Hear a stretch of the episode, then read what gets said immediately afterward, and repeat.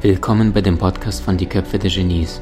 Mein Name ist Maxim Mankewitsch und in diesem Podcast lassen wir die größten Genies aus dem Grabau verstehen und präsentieren dir das spannende Erfolgswissen der Neuzeit.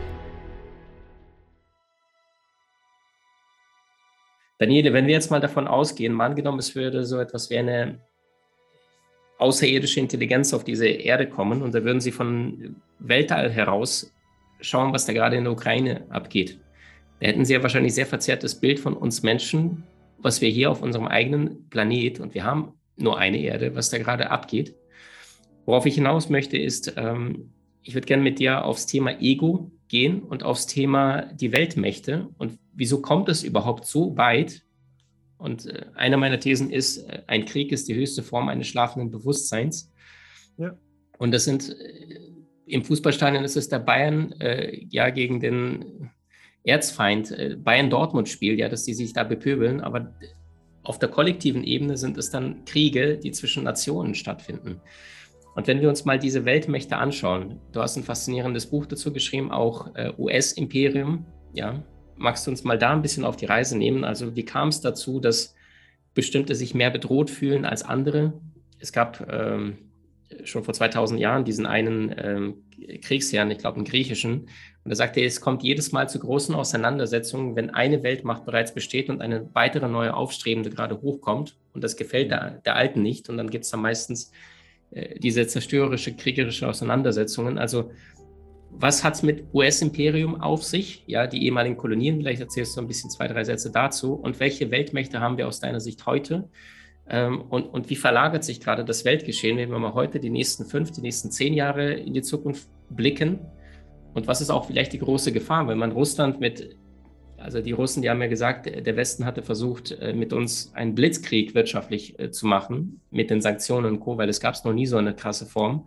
Aber gleichzeitig einen Hund, der da komplett in der Ecke ist, der dann zu einer Aggression bewirkt, mit den meisten Atomwaffen weltweit. Und da gibt es noch die China, die Chinesen, die das Ganze neutral beobachten, also war so ein bisschen die Weltmächte USA als ehemalige Kolonien. Heute US-Imperium steht es in deinem Buch, die Russen, die sich mit Militär wieder hochgearbeitet haben in den letzten Jahrzehnten und haben gesagt, wir holen uns wieder auch ein Stück vom Kuchen und gleichzeitig die Chinesen, die sehr fleißig sind und sich ganz nebenbei vielleicht mit Fleiß, mit Technologie dann an diesen zwei Großen mit vorbeiziehen und was dann in der Zukunft an Konstellationen entstehen könnte, wenn, wenn die Menschen nicht anfangen zu reden und ihre Egos bewusst zu parken. Ja, also ich sehe es ja auch wie du, ähm, dass eigentlich im Krieg vor allem eigentlich die Egos aufeinander krallen in, ein, in, in der krassesten Form. Weil äh, ich glaube, jeder Mensch, das ist mein Menschenbild, jeder Mensch hat ein Ego. Also ich habe ein Ego, du hast ein Ego. Jeder, der uns zuhört, hat ein Ego. Und ich definiere das Ego eigentlich so, dass man das gut gebrauchen kann, um ein Ziel zu erreichen. Ja, man sagt sich zum Beispiel, ich will ähm, ein Buch fertig schreiben oder ich will ein Haus bauen. Ja, dann wird das Ego sozusagen, man gibt dem Ego das Datum und sagt so, innerhalb ähm, dieser Frist muss dieses Ziel erreicht sein und dann strampelt sich das Ego ab und hat wirklich diese Zugkraft. Also man soll ja das Ego auch nicht einfach ähm, schlecht machen und sagen, alles, alles, alles Ego ist schlecht, sondern es hat auch eine große Kraft. So wie, so wie ich sag mal, zehn, zehn schwarze Pferde vor einer Kutsche. Diese zehn Pferde sind dann für mich das Ego. Und Jetzt ist aber die Sache so, dass ich nicht der Meinung bin, dass der Mensch ein Ego ist, sondern ich bin der Meinung, der Mensch ist eigentlich formloses Bewusstsein. Ja?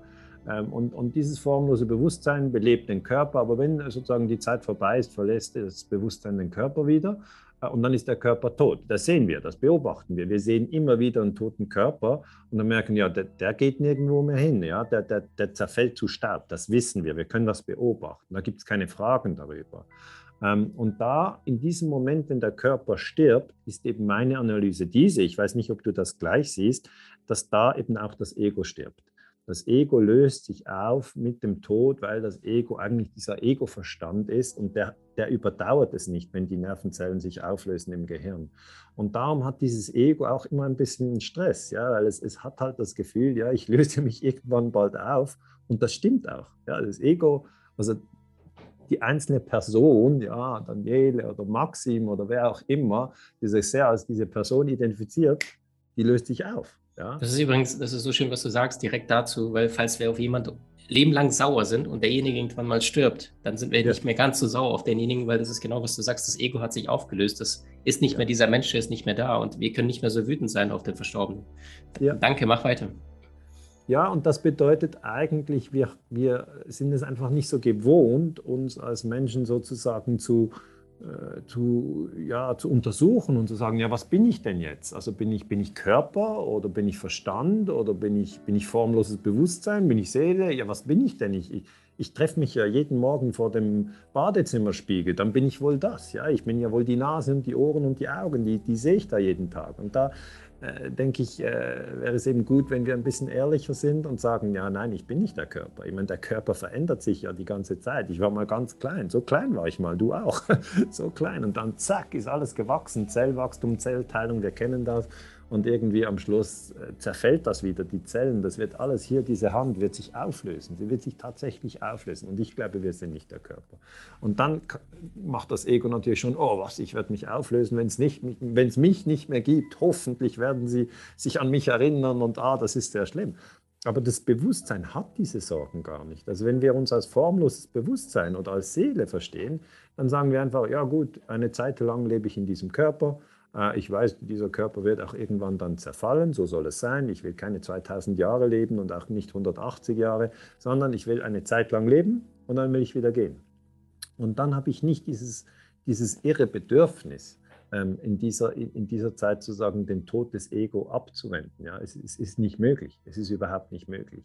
Und ich weiß, dass gewisse Menschen sagen, wenn ich über diese Dinge spreche, sagen sie, ja, Herr Ganser, wie können Sie das wissen? Und das weiß ja niemand und das ist alles Spekulation. Da sage ich, schauen Sie, ich beobachte schon so lange die Menschen. Das ist das, was mich interessiert. Ich beobachte die Menschen. Und die Frage, was passiert nach dem Tod, das ist immer, das ist bei Sokrates, das ist bei Jesus, das ist bei Buddha, das ist bei Konfuzius, das ist bei Nietzsche, bei Kant, bei Goethe, bei Schiller, das ist überall, ist das ein riesen, riesen Thema. Ja, überall. Also das, in der Kulturgeschichte ist das die große Frage.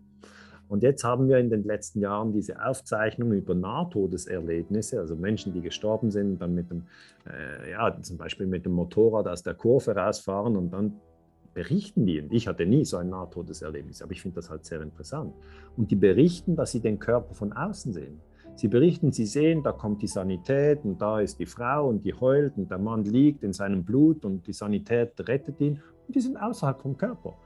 Und dann denke ich immer, ja, abgefahren.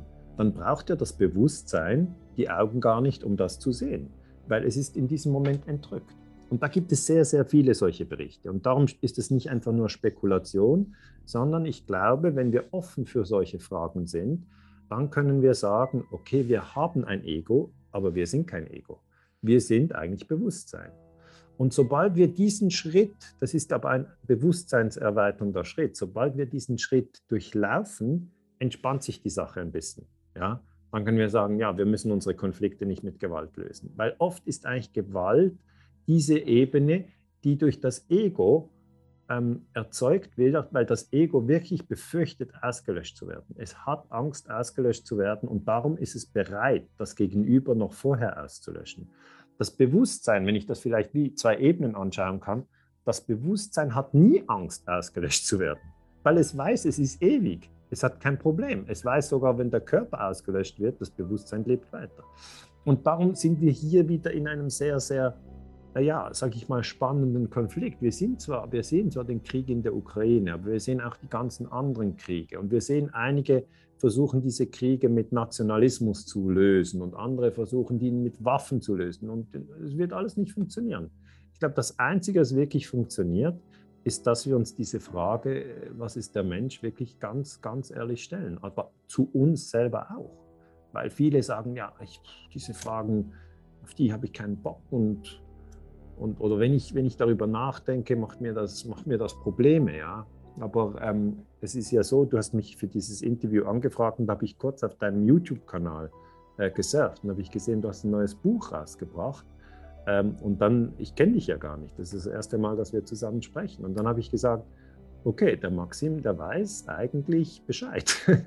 der weiß Bescheid. So sind die Zusammenhänge. Ja? Der, der, der, der, ist nicht nur in der äußeren Welt und beobachtet Panzer und, und, und Erdöl und Medien. Ja?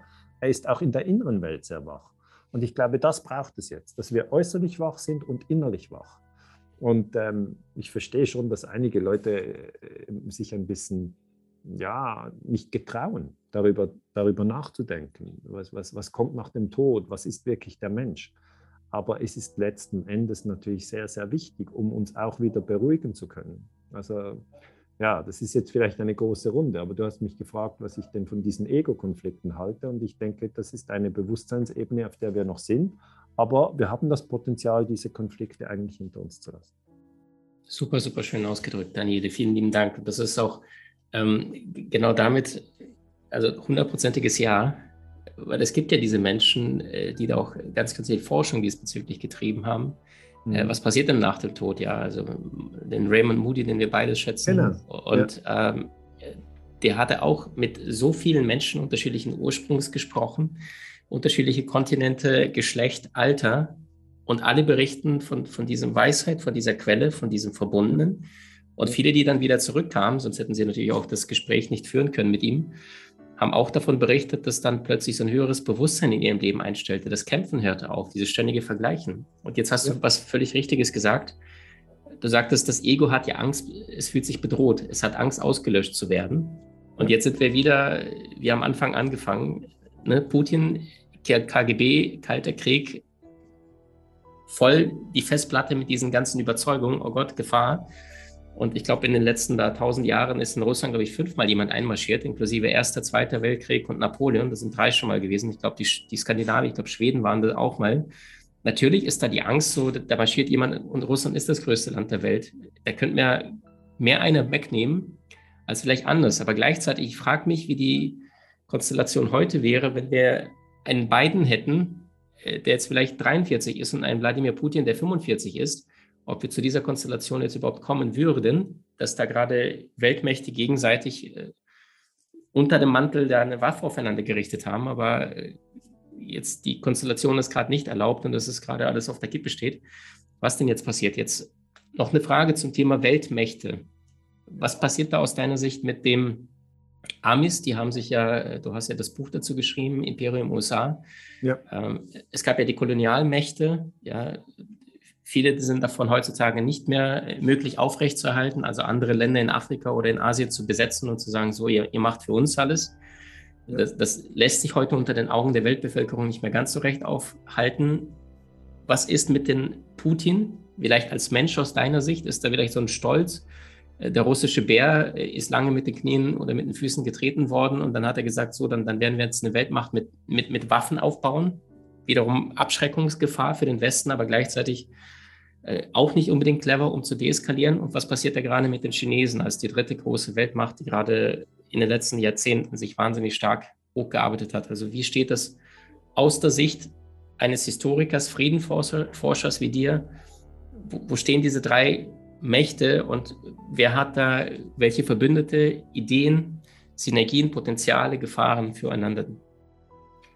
Ja, ganz wichtige Frage, Maxim. Also wenn, wenn ich es vielleicht ganz einfach erklären kann, dann ist eigentlich, wenn wir die, die Welt als Nationalstaaten denken, dann haben wir 193 Nationalstaaten. Die USA sind ein Nationalstaat, Deutschland ist ein Nationalstaat, Russland ist ein Nationalstaat, China ist ein Nationalstaat, Nigeria, Indien, Bangladesch, Sudan, Südafrika, Schweiz, Paraguay, Uruguay, Costa Rica, Kuba, Kanada, Thailand und du siehst die Nummer, okay, das sind 193.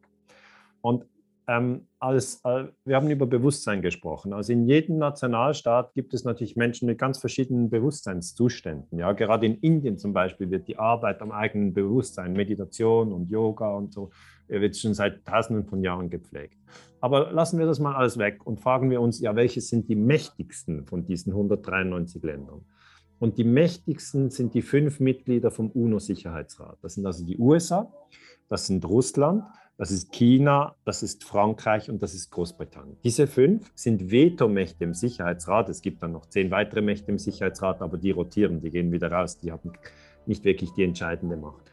Und diese fünf Mächte sind auch Atommächte und sie sind ähm, nicht alle gegeneinander, aber untereinander Rivalen. Das heißt, Frankreich und England und USA bilden eine Gruppe, weil die sind zusammen in der NATO. Und die andere Gruppe bildet eigentlich China isoliert und Russland isoliert. Und das, was jetzt passiert ist, am 4. Februar 2022, also äh, ziemlich genau ähm, 20 Tage bevor Putin die Invasion in der Ukraine gemacht hat, haben sich Xi Jinping, das ist der Präsident von China, und Wladimir Putin, der Präsident von Russland, hingestellt und haben gesagt, wir wollen die NATO-Osterweiterung nicht mehr. Und das ist sehr selten. Also ich habe nicht gesehen, dass China je etwas zur NATO-Osterweiterung gesagt hat. Ähm, und da äh, ist natürlich auch ein, ein, ein Moment, wo die Kameras auf diese zwei Männer gerichtet waren, weil das war die Eröffnung der Olympischen Winterspiele in Peking. Und was ich daraus herauslese, weißt du, als Historiker habe ich ja nur sozusagen diese, diese Ereignisse und ich versuche das zusammenzurücken. Da lese ich heraus, dass eigentlich China und Russland zusammen jetzt sagen gegenüber den USA, Frankreich und Großbritannien, wir akzeptieren es nicht mehr, dass der Westen die Welt beherrschen will. Jetzt muss man immer sagen, der Westen, was ist das eigentlich? Der Westen, das sind eigentlich die 30 NATO-Staaten. Ja? Und wenn du 30 nimmst und du weißt, es sind 192 Staaten, dann bleiben ja noch 162. Dann denkt man sich, warum sollten eigentlich 30 Staaten über 162 andere Staaten regieren? Das, das kann ja irgendwie nicht sein. Und dann schaue ich mir genau an, ja, was wird denn in der UNO entschieden? Wenn der UNO-Generalversammlung sind alle Länder zusammengekommen nach der Invasion ähm, äh, von, von Russland in der Ukraine und haben darüber gesprochen. Ja, und dann kann jedes Land seinen Botschafter nach vorne schicken und dann kann jedes Land sagen, wie es die Sache beurteilt. Und es ist sehr interessant, dass du gesagt hast, du, du liest jetzt gerne die indischen Medien, weil da bist du ein bisschen zwischen Russland und der NATO und den NATO-Medien. Das ist sehr interessant, weil Indien zum Beispiel hat sich den Sanktionen gegenüber Russland nicht angeschlossen. China hat sich den Sanktionen auch nicht angeschlossen. Was nicht überraschend ist, dass Weißrussland äh, die Sanktionen gegen Russland nicht äh, mitträgt und dass Syrien das nicht mitträgt. Aber auch zum Beispiel Venezuela unter Maduro hat sich dem auch nicht angeschlossen und Afghanistan auch nicht. Das heißt, wir sollten versuchen, aus Deutschland, Österreich und der Schweiz herauszudenken, ein bisschen höher zu fliegen und einen globalen Blick zu bekommen. Und wenn wir diesen globalen Blick bekommen, dann werden wir sofort erkennen, diese Länder, die sich jetzt dagegen äh, äh, wehren und sagen, hey, hey, also wir, wir machen hier nicht einfach mit mit den Amerikanern, viele von diesen Ländern haben auch unter der amerikanischen Politik gelitten. Zum Beispiel Pakistan. Pakistan äh, hat sich diesen Sanktionen nicht angeschlossen, weil Pakistan sagt, ja, die USA haben in Afghanistan und Pakistan Krieg geführt und das hat uns viele, viele Tote gefordert. Ähm, und die Chinesen haben auch ihre eigene Wahrnehmung. Sie sagen, ja, ähm, wir wurden gedemütigt durch den Westen, ja, das waren vor allem die Franzosen und die Engländer, die als Kolonialherren, ja, China mit Opium überflutet haben und äh, äh das ist den Chinesen als, als Jahrhundert der Demütigung in Erinnerung, also das 20. Jahrhundert, da sagen die Chinesen, da wurden wir einfach gedemütigt. Aber jetzt im 21. Jahrhundert wollen wir wieder aufsteigen. Und darum muss sich der Westen einfach bewusst sein, dass es nicht nur 30 NATO-Mitgliedstaaten gibt, sondern es gibt noch die 193, 163 äh, anderen Staaten. Und wir würden gut daran tun, auch mal dort hineinzudenken und das mal zu lesen. Also nochmal äh, zusammengefasst meine Analyse. Die USA sind im Moment das Imperium. Sie sind immer noch das mächtigste Land. Sie haben das größte äh, BIP, das ist das Bruttoinlandprodukt. Sie haben am meisten Militärausgaben, 777 Milliarden pro Jahr. Das ist mit Abstand die größten Militärausgaben. China ist auf Platz zwei mit etwa 250 Milliarden. Die Russen zum Beispiel haben nur 60 Milliarden. Also das ist ein riesen, riesen Unterschied. Die Amerikaner haben elf Flugzeugträger, äh, die Chinesen haben zwei, die Russen haben nur einen. Ähm, das heißt, die Amerikaner haben Militärbasen in Deutschland. Also US-Soldaten sind in Deutschland, sie sind in Italien, sie sind auf Kuba, sie sind ähm, äh, in Japan, in Afghanistan. Die Amerikaner haben an ganz vielen Orten der Welt Militärstützpunkte. Die Chinesen haben nur in Djibouti einen Militärstützpunkt. Und die Russen haben ähm, zum Beispiel in Syrien, aber in ganz wenigen Ländern haben die Russen Militärstützpunkte. Das heißt zusammengefasst, die USA sind das führende Imperium. Immer noch, jetzt auch im Jahre 2022. Die USA haben mit der NATO-Osterweiterung ihren Einfluss äh, in Europa ausgedehnt, haben auch diesen Putsch gemacht in der Ukraine 2014. haben damit aber vielleicht, was man Imperial Overstretch nennt, sie haben sich vielleicht zu weit ausgedehnt. Vielleicht haben sie ihre Mächte überschätzt, vielleicht haben sie, haben sie gedacht, ja, wir können Russland und China immer weiter in die Enge drängen. Ähm, eine Bemerkung am Rande, als die USA Serbien bombardiert haben, haben sie in Belgrad, das ist die Hauptstadt von Serbien, gleich noch die chinesische Botschaft bombardiert. Die Chinesen hatten dort Tote zu beklagen und sie waren sehr wütend, aber sie konnten nichts machen.